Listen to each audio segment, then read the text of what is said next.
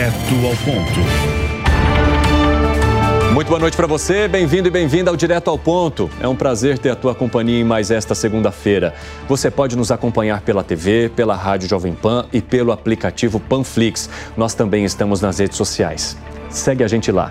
O nosso convidado de hoje foi reeleito como governador em 2022 com o maior percentual de votação de Mato Grosso e foi responsável pela criação do programa Mais MT.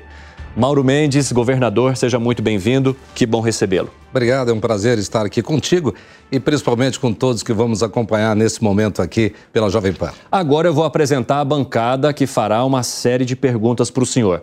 Temos aqui conosco Beatriz Manfredini, jornalista da Jovem Pan, Acácio Miranda, que é advogado, Rafael Macris. Rafael Macris é empresário. O comentarista da Jovem Pan, Mano Ferreira, e também o jornalista Fábio Piperno. Senhores e senhora, sejam muito bem-vindos, é um prazer recebê-los em mais esse programa. Vamos juntos e antes quero apresentar um pouquinho do currículo, extenso currículo do governador Mauro Mendes. Natural de Goiás, filho de Antônio Mendes e Abadia Sena, Mauro Mendes mudou-se para Cuiabá aos 16 anos. É casado com a economista e empresária Virgínia Mendes e pai de três filhos. Sua trajetória na vida pública começou em 1984 e 1985, com cerca de 20 anos, quando Mauro fez parte do movimento estudantil, ganhando a disputa das eleições do Diretório Central dos Estudantes da Universidade Federal de Mato Grosso. Desde então, constituiu família e fundou em 1989 empresa que atua no segmento de estruturas metálicas. Por seis anos, foi o presidente da Federação das Indústrias do Estado de Mato Grosso, chegando a ser vice-presidente da Confederação Nacional da Indústria. Em 2012, venceu a disputa à Prefeitura de Cuiabá e teve sua gestão aprovada por 82% da população cuiabana, sendo considerado um dos melhores prefeitos da capital. Em 2018, venceu a disputa ao governo de Mato Grosso, herdando um estado afundado em dívidas, devendo servidores e fornecedores e com centenas de obras paralisadas. Em menos de um ano, consertou as finanças do Estado e colocou em campo o maior programa de investimentos da história de Mato Grosso, o Mais MT. O bom desempenho e a entrega de resultados à população resultou em sua reeleição em 2022, com mais de 68% dos votos válidos, sendo o governador com maior percentual de votação de Mato Grosso em uma reeleição.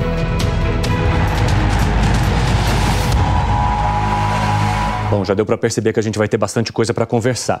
Governador, o Brasil costuma ser protagonista de um questionamento. Como um país que produz tanto alimento, está entre os maiores produtores do mundo, ainda consegue ter mais de 20 milhões de pessoas que não têm o que comer todos os dias, segundo a Organização das Nações Unidas.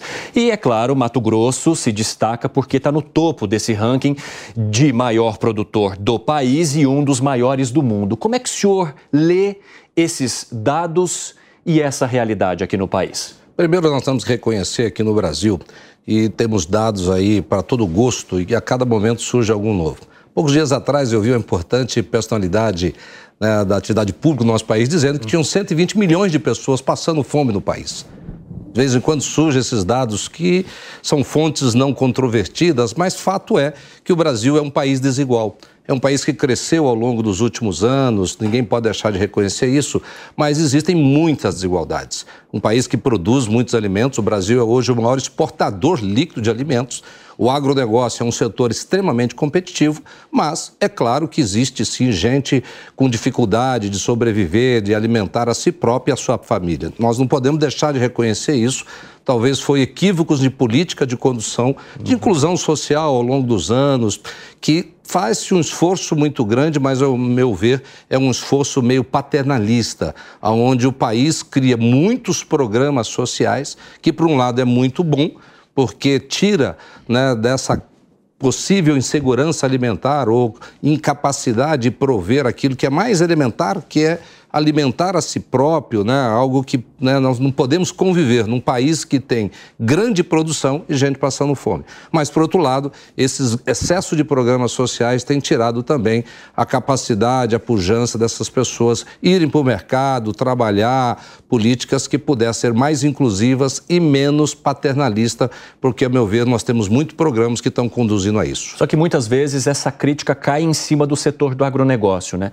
Como se não houvesse uma mobilização ou como se não houvesse um plano nacional que pudesse integrar esses estados produtores numa medida que tirasse o Brasil dessa situação. O senhor acha justa essa crítica? Olha, a crítica ela pode ser feita ao agro, mas o agro é hoje talvez o mais relevante e importante setor, como grande setor da economia brasileira, porque é uma atividade econômica que é feita do Rio Grande do Sul, Rio Grande do Norte, do Espírito Santo até lá o Acre, todos os estados brasileiros você tem importantes atividades ligadas ao agro, que por si só já geram milhares de empregos. É uma atividade que o Brasil é muito competitivo no cenário internacional, é o único setor da economia brasileira que consegue exportar para mais de 190 países. Isso é muito relevante.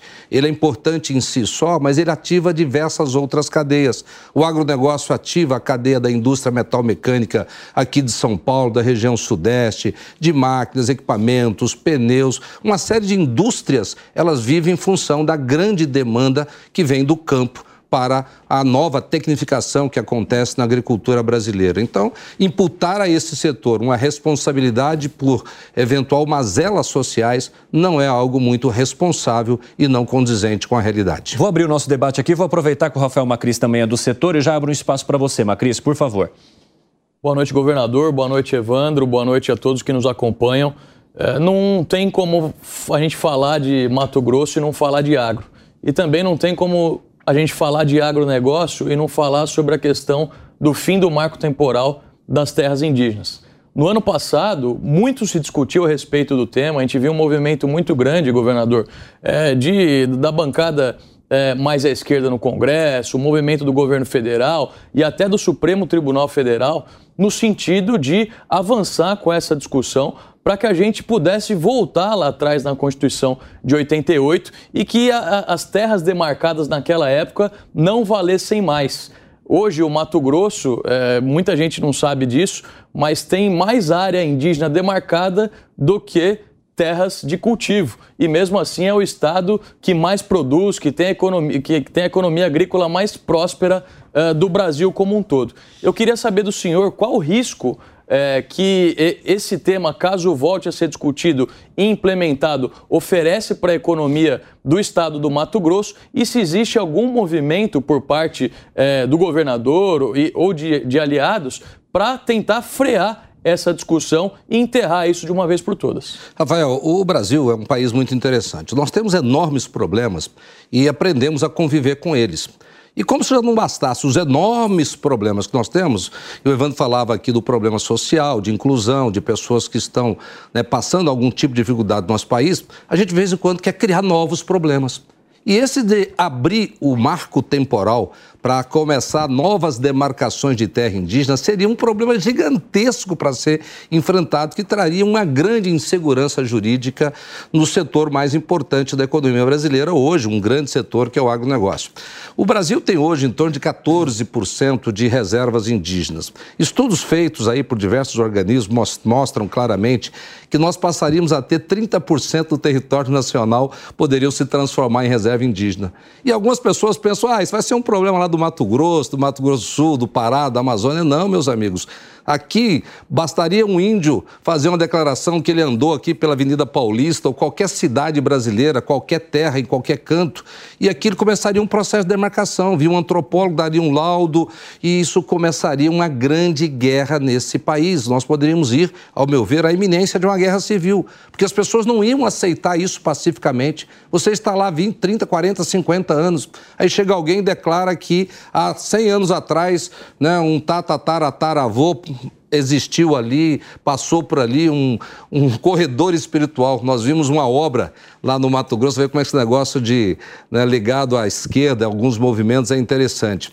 É, nós tínhamos uma, temos lá uma importante obra, que é uma ferrovia, que vai ligar Rondonópolis até a Médio Norte, é uma ferrovia da Rumo, e o licenciamento estava tudo pronto. De repente, no caminho, não tinha nenhuma reserva indígena mais de 10, 30, 40 quilômetros. Sabe o que, que eles inventaram?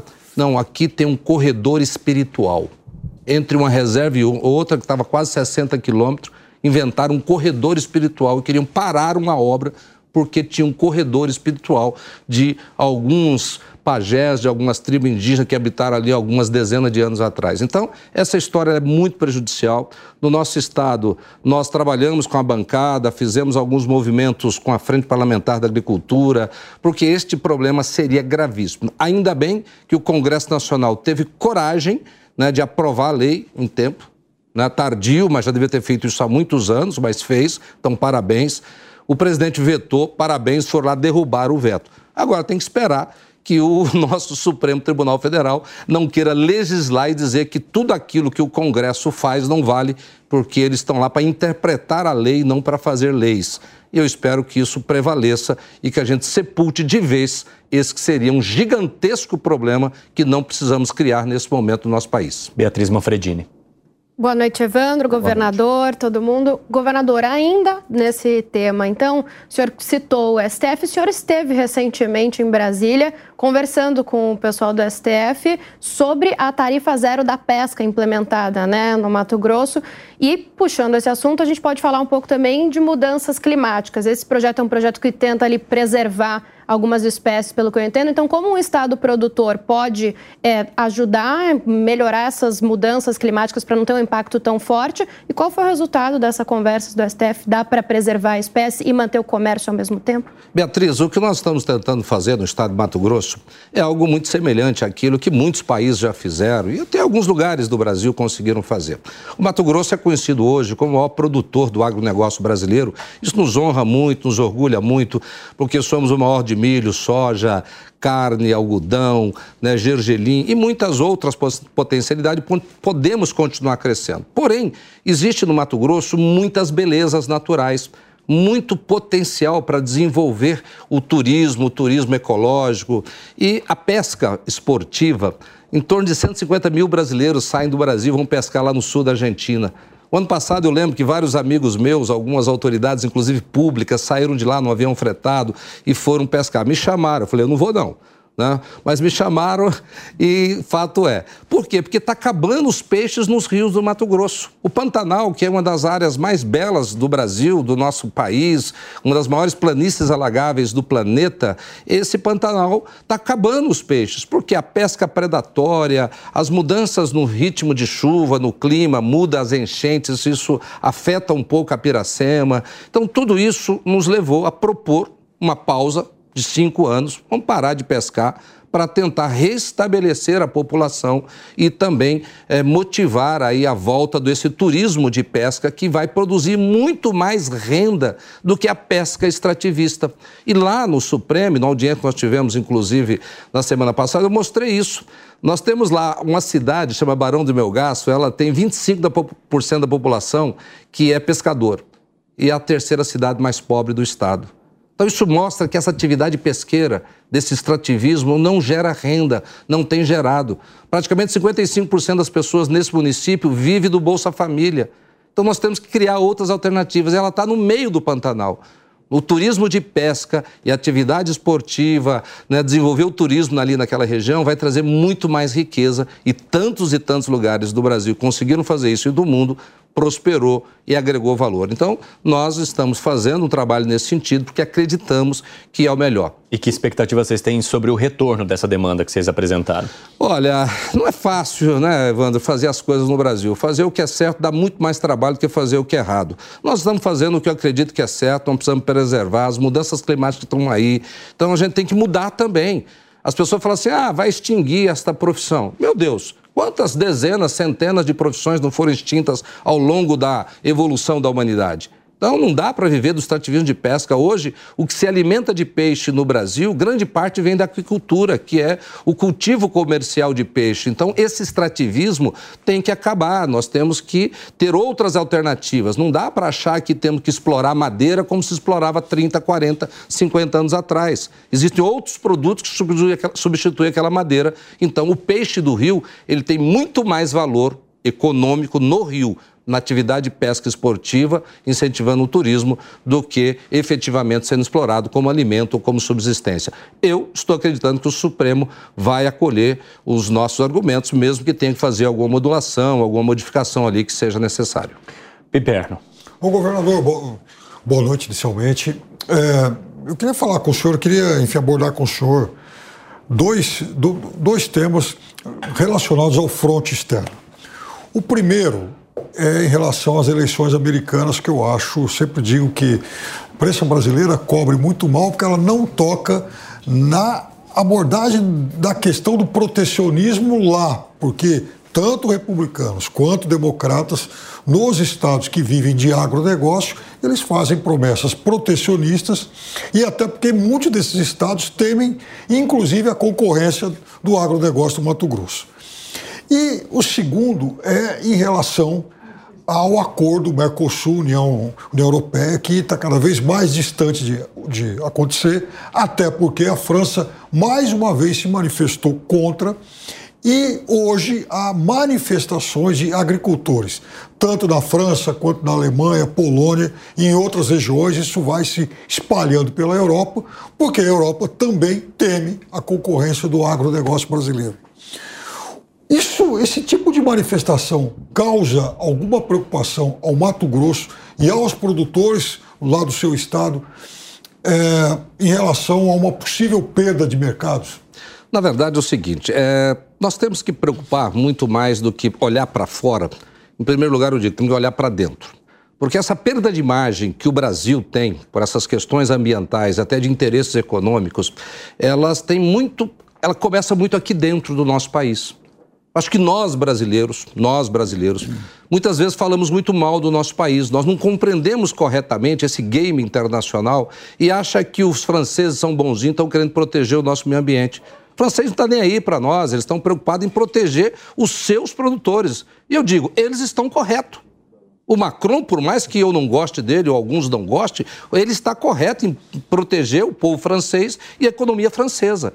Errados somos nós que, com narrativas aqui, às vezes equivocadas, com números confusos e até mesmo difusos, nós começamos a falar mal do Brasil. É muito comum você encontrar um parte né, de brasileiros, da imprensa brasileira, alguns setores, que pegam números e colocam e fazem uma satanização daquilo que é feito no Brasil. Existem coisas erradas? Claro que existem, e temos que punir. Se existe desmatamento ilegal, é porque a lei brasileira é frouxa. Nós temos a lei mais severa do mundo em termos de proteção, mas somos fracos na hora de cumpri-la. E aí a gente dá narrativa para que as ONGs ou até mesmo interesses internacionais fiquem atacando o nosso país e a nossa produção. No mundo, não existe nenhum país que produz tanto igual o Brasil produz, o Mato Grosso produz, e preserva o meio ambiente. Eu já desafiei nas COPs, me mostra alguém que preserva 80% do seu território ao redor do planeta. Não existe isso, aquilo que nós fazemos no Brasil. Só que as narrativas que se criam, muitas vezes alimentadas por setores dentro do nosso país, acaba deteriorando a nossa imagem. Então isso é preocupante sim. Porque no mundo tão globalizado, as narrativas elas ganham muita força, né? elas acabam ecoando fortemente, isso pode prejudicar as nossas exportações. E se o Brasil parar de exportar no agro, né, isso vai trazer grande calamidade, grandes problemas na economia brasileira, na entrada de dólar, nas nossas reservas, etc. Então, nós temos que preservar isso, fazer uma relação, seja com os Estados Unidos ou com a Europa, né, numa estatura, num andar talvez um pouco diferente, para preservar os interesses brasileiros. Mas isso começa dentro de casa, fazendo primeiro a coisa certa, agindo mais estrategicamente para combater as ilegalidades, coisa que eu acho que nós não estamos fazendo, nós ficamos enxugando o gelo aí, ó.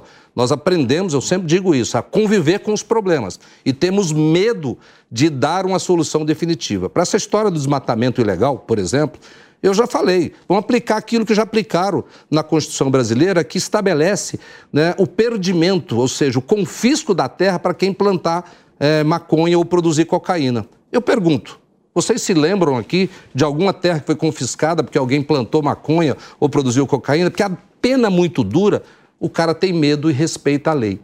O desmatamento ilegal no Brasil é pena daqui, pena dali, depois vem lá. Está lá na lei, está lá no decreto federal, 60% de desconto na multa. Uhum. Já começa por aí, quer dizer, você vai lá, autua, o Estado do Mato Multas Grosso. que ficam paradas Que ficam paradas muitos anos, depois judicializa, fica 10, 20, 30 anos na justiça. Quer dizer, então a gente brinca de dizer que estamos fazendo. E aí os gringos lá fora passam a ter razão e criar regras lá fora que são maiores e mais rigorosas do que as próprias leis brasileiras. Então nós temos que consertar o problema aqui dentro. Agora, objetivamente, governador, o senhor acredita no avanço do Tratado Mercosul-União Europeia? Hum, eu acho que não. Eu acho que ele tem muitos problemas, muito conflito de interesses. Por mais que o Brasil se esforce, né, mas o, esse problema do agro, principalmente no agro, da grande capacidade que nós temos de produzir, de competir nos mercados internacionais, isso vai prejudicar este setor né, e vai prejudicar fortes interesses na União Europeia, onde tem uma agricultura que é muito mais ineficiente do que a nossa, muito mais cara, e se deixar o Brasil entrar lá, vai destruir eles, porque eles não conseguem competir com a eficiência que nós temos aí nos diversos cantos dos campos brasileiros. Interessante. Objetivamente, parte 2.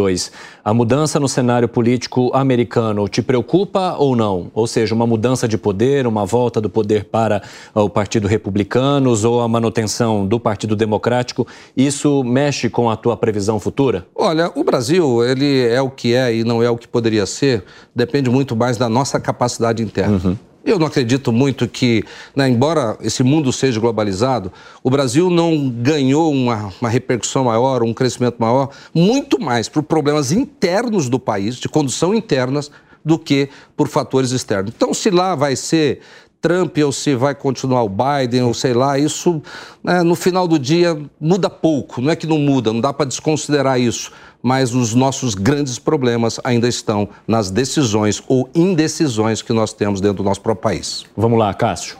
Governador, boa noite, prazer tê-lo conosco, a nossa audiência. É, inegavelmente, o agro vai acabar permeando a nossa conversa, que todos os meus antecessores fizeram perguntas relacionadas ao agro.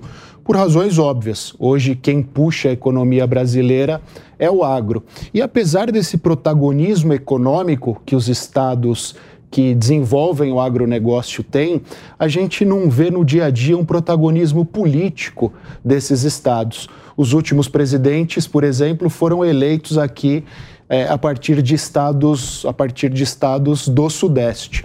É, hoje, o governador Ronaldo Caiado, do seu partido, inclusive, declarou que tem interesse em colocar o seu nome para as eleições de 2026. Você acha que o agro serve, está servindo para mudar esse pêndulo político e levar a força política para o centro-oeste, para estado, os estados que desenvolvam o agronegócio, ou não é um fator determinante? Acácio, eu acho primeiro o seguinte: a discussão política no Brasil ela está muito pobre nos últimos anos. Diga-se passagem até nos Estados Unidos, porque eu, de longe eu fico vendo algumas coisas que os americanos estão fazendo. Para mim era inimaginável ver uma invasão do Capitólio, como aconteceu algum tempo atrás, como era inimaginável também ver uma invasão do Congresso Nacional. Então existe um vírus da vaca louca, do bicho doido aí solto né, no, né, no meio da população e coisas muito estapafúrdias, meio assim, estranhas estão acontecendo. Então, no Brasil, eu acho que a discussão política está muito pobre. É, ficar tentando reduzir isso à direita, à esquerda, as pessoas têm orgulho de dizer que é de direita. Mas se você aperta um pouquinho, não sai nada. Não... O que é ser de direita? Quais são as ideias que verdadeiramente você defende? Então, essa polarização entre direita e esquerda é muito pobre. Nós temos problemas gravíssimos no nosso país que não estão sendo enfrentados adequadamente. É lamentável que a política não está conseguindo trazer resposta. Os partidos políticos, eles falharam no nosso país, continuam falhando. Existe um fisiologismo muito grande no Congresso Nacional. Me desculpe, né, tem muitos amigos lá, mas eu, como cidadão, e hoje como governador, preciso dizer isso, né, aquela história de ficar brigando por emenda o tempo todo. O partido do qual o senhor faz parte não estaria nessa história também? Eu não, eu não fiz exceção aqui, não. Tá? Eu acho que todos, essa regra vale para todos, uns mais, outros menos, mas todos cometem esse erro. Existe um fisiologismo, fisiologismo grande, a briga por espaço político para ficar indicando gente no executivo é gigantesca, a briga por emenda, e aí o parlamento não faz aquilo que é o grande papel, que é atualizar as leis brasileiras. E quando quer, faz, porque mostrou agora na reforma tributária que quando quis fazer, fez que quando quis votar o marco temporal, votou. Então basta querer, gente. E tem que ter coragem de fazer, senão o Brasil vai a reboque aí né, da sua história e em algum momento isso vai dar AM. Não tem como. Olha como é que está a economia brasileira. 6,5 tri de dívida. A Previdência todo ano dando déficit. Né? A violência crescendo no Brasil ano após ano. A educação não consegue produzir resultados né, palpáveis quando se compara a nível internacional. Aonde vai parar esse país? Isso acontecia na Argentina e ninguém achava que ia dar M na Argentina. Em 2001, a Argentina entrou em crise, nunca mais saiu, está até hoje afundada lá. Então, isso pode acontecer no Brasil se nós não formos capazes, e aí não importa se é do União Brasil, de direita, de esquerda, mas é alguém que tenha lucidez, capacidade, competência e que queira pensar e agir diferente para enfrentar os graves problemas que nós temos no nosso país. Senão o Brasil vai ser sempre o país do futuro, de um futuro que nunca chega e não está chegando até agora. Ronaldo Caiado, até mesmo o senhor teriam essas qualidades? Eu acho que tem muita gente com qualidade. Assim, o Caiado tem muitas qualidades, ele tem colocado essa disposição. Não é fácil enfrentar um processo de eleição, seja de prefeito, seja de vereador, seja de governador. A gente enfrenta muitas né, adversidades. Esse mundo dominado pelas redes sociais tem um lado muito positivo, mas você fica muito mercê de narrativas, né, de distorções de fatos. Né, hoje eles são mais importantes do que as verdades. Então, assim, eu acho que o Caiado tem essa disposição, nós temos que respeitar isso e vamos torcer, eu como brasileiro e como governador, torço para que haja qualidade no debate que a gente não se apequene e ficar falando, ah, eu sou de direita, eu sou de esquerda, eu sou contra, eu sou a favor, né? aquele xingamento que vira a maior parte dos debates, acusação para lá, para cá, e os graves e importantes temas da nação brasileira não são discutidos com um pouquinho mais de profundidade. Vamos lá, mano. Vamos lá. Boa noite, governador. Boa noite para nossa audiência. Eu fiquei curioso para entender é, qual o papel que o senhor enxerga para si mesmo nesse processo de mudança da política brasileira. O senhor falou com muita propriedade sobre o problema do fisiologismo, sobre um problema de governança dos partidos, sobre um problema de que quando a gente espreme a polarização parece que não sai nada. Então a minha pergunta é: o senhor que já é um governador reeleito, como enxerga o seu próprio papel na política brasileira para o futuro e espremendo qual seria a agenda fundamental, na sua visão, que o Brasil precisa para ter um projeto de futuro? Olha, mano, primeiro eu digo o seguinte, eu né, falar, até papagaio fala, né? Todo mundo conhece esse ditado. É, muito mais do que falar aqui, né? Eu posso, a minha história como governador fala por mim. Nós pegamos, e aí no início, e quem quiser pode ir lá do Mato Grosso para checar isso, nós pegamos um estado que estava praticamente quebrado, um governo que estava quebrado, num estado que era rico. Porque não fui eu que inventei o agronegócio. O agronegócio em Mato Grosso está bem há muitos anos, há muitas décadas. E nós tínhamos lá um estado que o agronegócio estava prosperando, a indústria, a agroindústria crescendo, o comércio indo muito bem e o governo quebrando. O governo estava quase quebrando, o salário atrasou, né? o 13 de 2018 não tinha sido pago quando eu assumi como governador. Nós tínhamos lá quatro, cinco, seis meses de atraso com os fornecedores. E o que, que nós fizemos então? Nós fizemos uma dura política fiscal apertei o cinto mesmo. No começo, eu coloquei os produtores rurais para pagar um pouco mais de imposto. Cortei alguns privilégios de alguns setores econômicos, da indústria que eu pertenci, fui presidente da Federação das Indústrias. Cortei incentivo fiscal do comércio, porque eram inadequados para o modelo de desenvolvimento econômico. Apertei o cinto no serviço público, cortei secretaria. Eu fiz aquilo, meu Deus, que é óbvio fazer. Não tem nada de inusitado, de maravilhoso, não. Eu fiz aquilo que é óbvio, mas tem que fazer. Agora, nos primeiros meses lá, eles diziam no Mato Grosso que eu não seria reeleito nem para síndico de prédio. E eu brincava, tá bom, eu já fui síndico já, ali no, no currículo inicial, não tinha essa. Mas eu já fui síndico em todos os lugares que eu morei. Tá bom, não quero mais, agora eu vou fazer aquilo que eu acho que é certo, gente. Porque é meio óbvio, se você está com dificuldade financeira, você tem que apertar o gasto, não importa seja no governo, na sua casa, na empresa, aperta o gasto, você tem que economizar. Você tem que aumentar a sua receita, tem que fazer né, uma hora extrazinha para melhorar o seu salário, tem que fazer dois, três, né, um bico aqui, outro acolá e cortar a despesa. E foi isso que nós fizemos. O que está acontecendo agora, cinco anos depois, já depois de, do primeiro ano, segundo ano? O Estado de Mato Grosso está investindo 19, fechamos dois anos consecutivos investindo 19% da nossa receita. Sabe que é investir 19%? A União é menos de 2%. A maioria dos estados brasileiros estão abaixo de 10%. Não consegue investir. Quando o Estado não investe, você não melhora a infraestrutura. Quando você não melhora a infraestrutura, você não cria competitividade, você não cria ambiência de negócio. Então, nós conseguimos fazer isso no estado de Mato Grosso. Né? Isso custou. Eu era vaiado, os produtores mesmo, que hoje me aplaudem, mas lá em 2019, eu lembro bem que teve um evento lá, até o vice-presidente Mourão foi numa cidade chamada Sorriso, e eu fui calorosamente vaiado por produtores. Eu disse: olha, eu prefiro ser vaiado no início e, quem sabe, ter uma chance de ser aplaudido no final. E fui vaiado no início por servidor, produtor, comércio, indústria e no final fui reeleito com quase 70% do voto, porque tive coragem de fazer o que é certo. Então, no Brasil, nós precisamos disso, que a gente tenha coragem de fazer o que é certo. Né? Fazer populismo não é certo, ele agrada no primeiro momento, mas não traz resultado. Tem que ter coragem de tomar medidas disruptivas para mudar o rumo da história. Olha como é que está a violência no país, gente, pelo amor de Deus. Ela está crescendo, as facções criminosas é um câncer que está virando metástase. O Brasil, né, nos últimos 40 anos, todos os indicadores de segurança pública no Brasil pioraram. Em 1980, nós tínhamos 11 assassinatos para um conjunto de cada 100 mil habitantes. Está em 22, 100% de aumento em 40 anos. 25% dos roubos de celulares no mundo né, acontece no Brasil. Nós temos 10% dos assassinatos do mundo e temos 2% da população brasileira. São dados que nós podemos ficar aqui meia hora falando sobre eles, que mostram que algo de errado está acontecendo e a gente está caminhando aí naturalmente, né? discutindo, não, o importante é colocar câmera na, na polícia militar, como se isso fosse resolver. Olha o déficit penitenciário no país, olha como estão as prisões em grande parte dos estados brasileiros.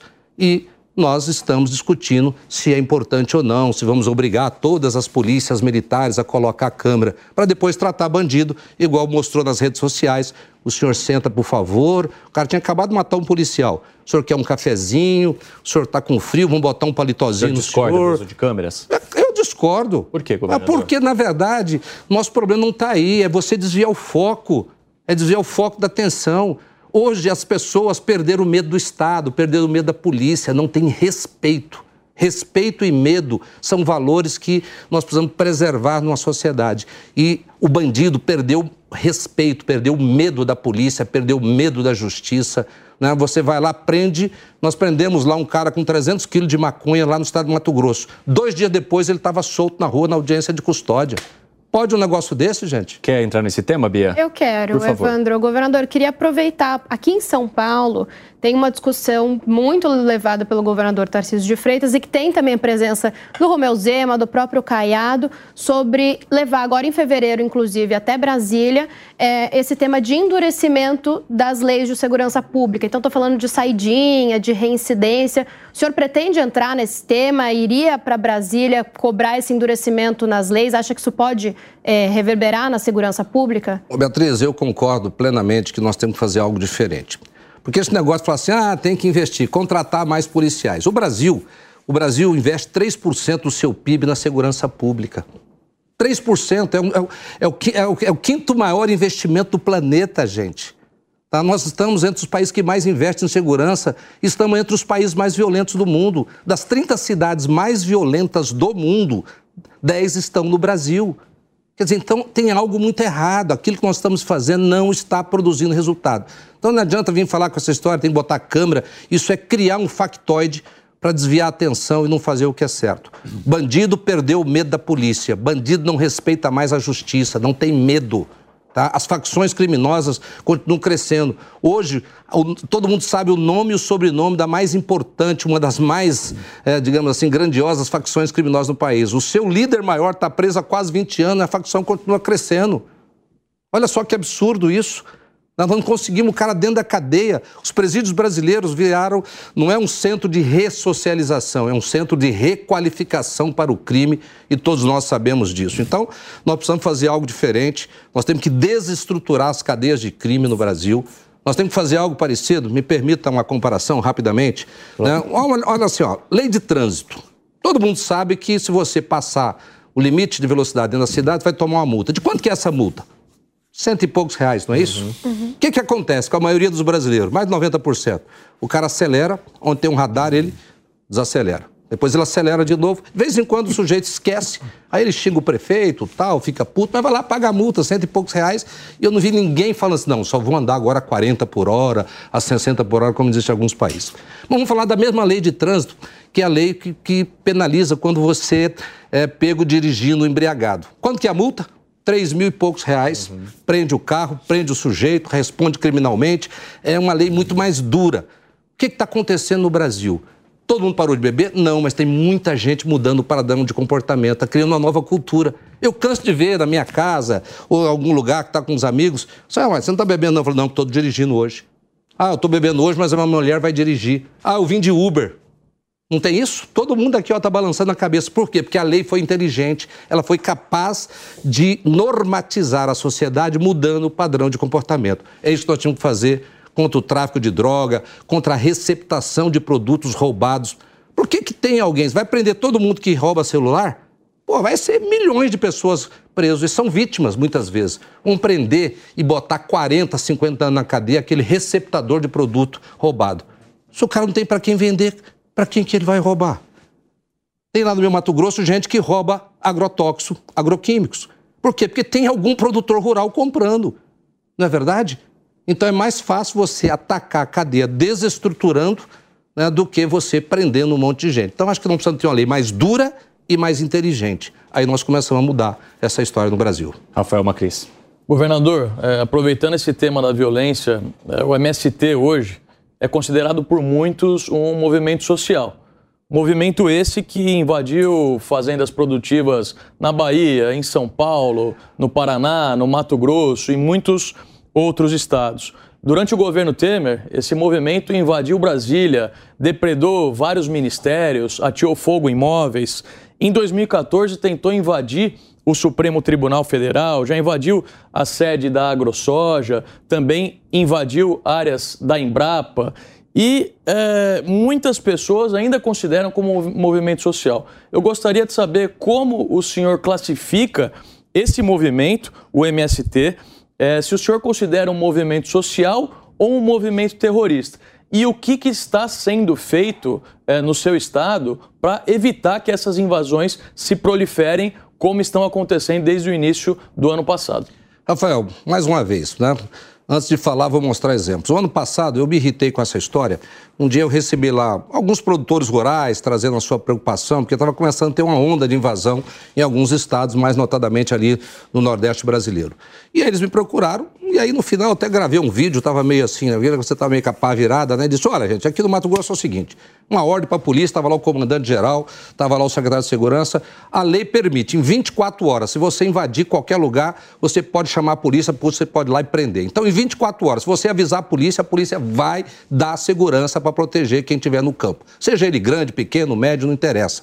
Nós vamos aplicar aquilo que está na lei brasileira e vamos tirar. Sabe quantas invasões nós tivemos lá, Rafael? Nesse período, 32 invasões. Sabe quantas prosperaram nesse quase um ano? Acho que agora em março faz um ano dessa conversa. Zero. Zero. Virou assim uma, uma obsessão da polícia civil, militar, né? quando eles são notificados, os caras já em 24 horas já junta ali, vai lá e invadiu, no outro dia tá lá arrancando todo mundo, tira, leva, prende, abre processo e parou, já tem uns três meses que não tem mais nada. Então, assim, eu acho que é algo inadequado. A reforma agrária no Brasil, talvez ela fizesse sentido há 30, 40, 50 anos atrás, quando o Brasil ainda era um país né, agrário. Grande parte das reformas que foram feitas, das terras que foram dadas, não vingaram, gente. Isso é uma realidade. Pega todos os assentamentos que foram feitos no Brasil inteiro. A maior parte deles não é, deram resultados positivos.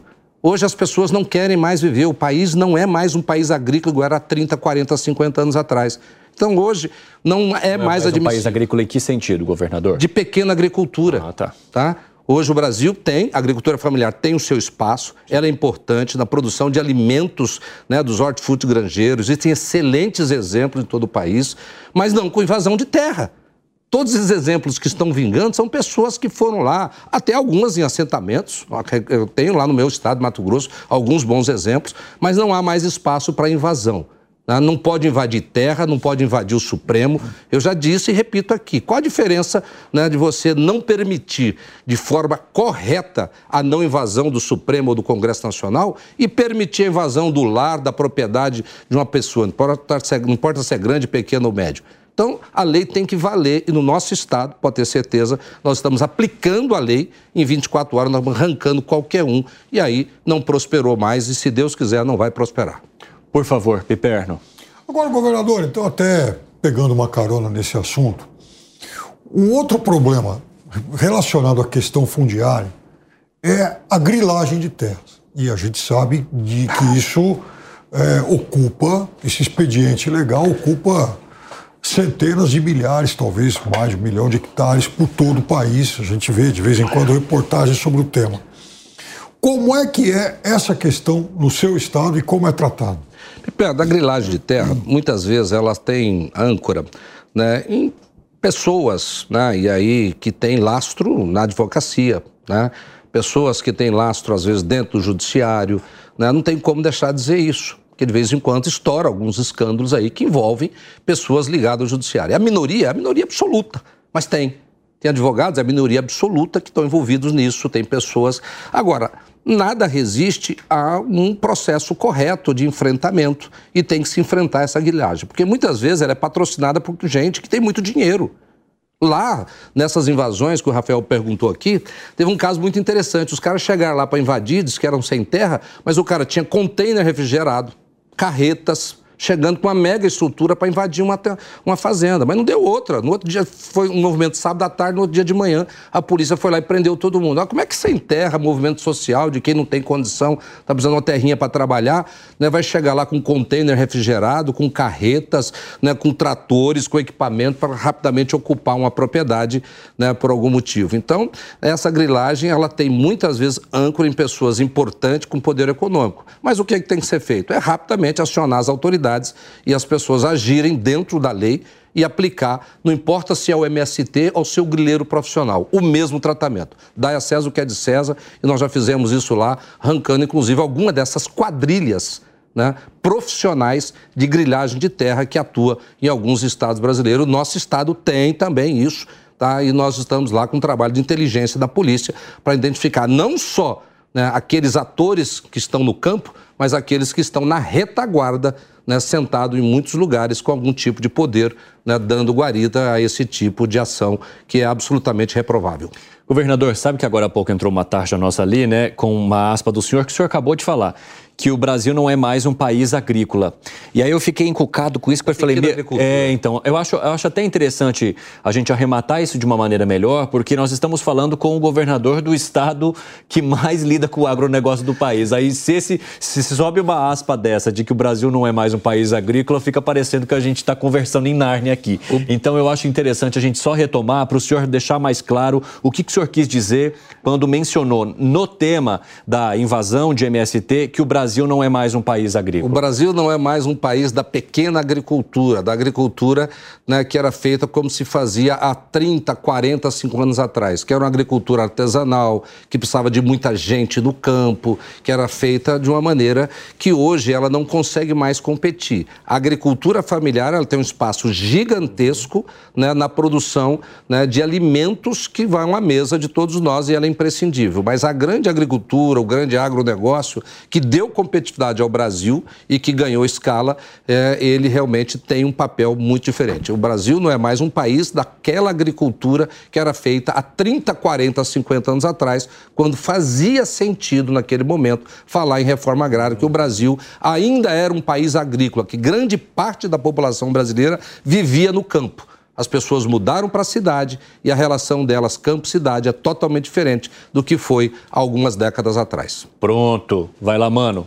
Bernardo, eu queria retomar o tema do comércio internacional, porque eu confesso que fiquei surpreso com a fala do senhor de que o Macron estaria correto em adotar medidas protecionistas, porque, na minha visão, uma proteção ao cidadão é permitir que ele tenha acesso à comida mais barata e de melhor qualidade o que passa pela globalização e não por criar protecionismo para o produtor local. Então, a minha pergunta é qual a sua visão sobre o papel do comércio internacional? O senhor defende mais protecionismo do Estado ou o senhor defende mais concorrência e livre mercado como um, um motor da produtividade da economia? Mano, quando eu falei que o Macron está correto, sob a perspectiva do interesse do francês, um presidente que defende o seu país, que defende a França, eu acho que ele está correto. Uhum. Né? O nosso presidente tem que defender o nosso interesse, o interesse do produtor brasileiro, do cidadão brasileiro. Agora, se isso é bom ou não para eles, eu aqui não tenho muita condição de analisar, não. Mas dizer que é correto um presidente, um governador defender o seu estado, um prefeito defender a sua cidade, é absolutamente certo isso. Eu defendo o livre mercado. Eu acho que o mundo globalizou, trouxe muitas boas, é, muitos bons resultados disso. Tem algumas consequências que nós ainda vamos experimentar verdadeiramente sua, seus desdobramentos nos próximos anos. Essa grande competição internacional pode levar ao colapso de algumas, é, digamos assim, sociedades, de alguns locais que não conseguirem ser competitivos. E aí isso pode, no médio, curto ou longo prazo, trazer consequências que ainda não foram percebidas. Mas né, a, o livre mercado é uma economia que nós, de alguma forma, vivemos no Brasil, é a que é capaz de produzir melhores resultados, Talvez o melhor resultado é a, livre mercado que a China né, produziu, um governo muito forte que defende livre mercado, a livre iniciativa, mas que exerce muito bem o papel de planejamento e de condução das políticas, defendendo né, o país e o povo chinês. Então eu vejo que vamos caminhar nessa direção, o Brasil caminha né, e eu vou continuar defendendo sempre a iniciativa privada e a, o livre comércio. Eu posso emendar um, um outro ponto, porque Sim. tem uma questão muito importante de debate sobre a produtividade da indústria brasileira. Alguns economistas acreditam que para a indústria brasileira voltar a ser competitiva, ela tem que ser exposta à concorrência internacional. E o Brasil é um dos países com a maior taxa de proteção, os maiores encargos e a maior, enfim, é, o maior custo de, de tornar um produto é, compatível com o mercado global é, que tem no mundo. E o governo Lula lançou recentemente um projeto de é, um pacote de suporte para a indústria de 300 bilhões de reais, a nova indústria Brasil, que também levou a muitas críticas de economistas liberais em função de remeter aos modelos antigos do PT de campeões nacionais. O senhor que também foi é, vice-presidente da CNI, qual sua visão sobre esse aspecto? A indústria brasileira precisa ser mais exposta à concorrência internacional ou precisa de mais proteção? E esse pacote do governo Lula foi na direção correta ou incorreta? Mano, eu não conheço detalhes do pacote do presidente Lula vou torcer para que dê certo. Entretanto, é muito comum né, a gente ver números espetaculares ou números espetaculosos sendo colocados aí, quando nós sabemos que o governo tem grande dificuldade nas suas receitas e despesas. Nós vimos os números sendo divulgados agora recentemente, que mostra claramente que houve aí um déficit primário de 230 bilhões de reais. A Previdência no país todo ano dá prejuízo. São, esse ano que terminou, em 2023, estava previsto algo em torno de 345 bilhões de reais de prejuízo. Como é que um governo anuncia 300 bi aqui, investe no banco? Da onde vai vir esse dinheiro? Mais dívida? Vamos chegar a 7, 8 trilhões de dívida? E aí o juro? O que, que adianta? Faz investimento né, só tomando dívida e aí o custo do capital vai ficando muito caro. Isso acaba inviabilizando as indústrias na hora de tomar crédito para fazer investimento, porque muitas indústrias precisam investir para modernizar o seu parque tecnológico, para melhorar a qualidade dos produtos para o mercado interno e principalmente para os mercados internacionais. Então, a competitividade da indústria brasileira é algo bastante complexo. Nós temos uma mão de obra que não está entre as mãos de obras mais eficientes e produtivas do planeta. Nós temos aqui complexidades burocráticas gigantescas. O Brasil é um país ainda dominado pela burocracia, por cartórios, por interesses cartoriais. Os nossos portos são ineficientes. Então, existe um conjunto de ineficiência no país que ele é muito grande. Então, muito mais do que dar números grandes, é enfrentar né, com grandiosidade esses problemas que são estruturais do país.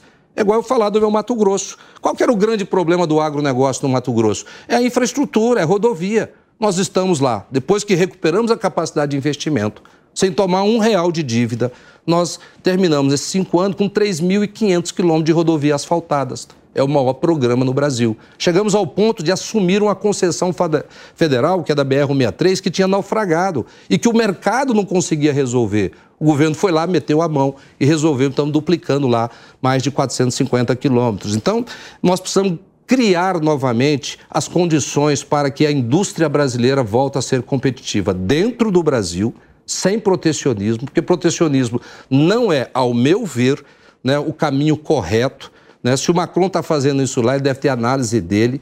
Eu acho que proteger é diferente de protecionismo. E proteger é você criar as condições para que você estimule o crescimento, estimule a competitividade, estimule a melhoria. E, ao meu ver, o Brasil não tem feito isso de maneira muito eficiente ao longo dos anos, porque a burocracia continua pesada, a carga tributária infernal, essa reforma que nós acabamos de aprovar, que vai vigorar lá em 2033, a gente né, sabe que ela vai trazer consequências, é, ao meu ver, danosas, porque ela isentou grandes setores da economia brasileira então alguém vai ter que pagar mais para o Estado continuar pagando a sua conta. E esse ano, eu acho que vamos ver se o Congresso tem a mesma coragem de fazer aquilo que precisa fazer, que é a reforma administrativa.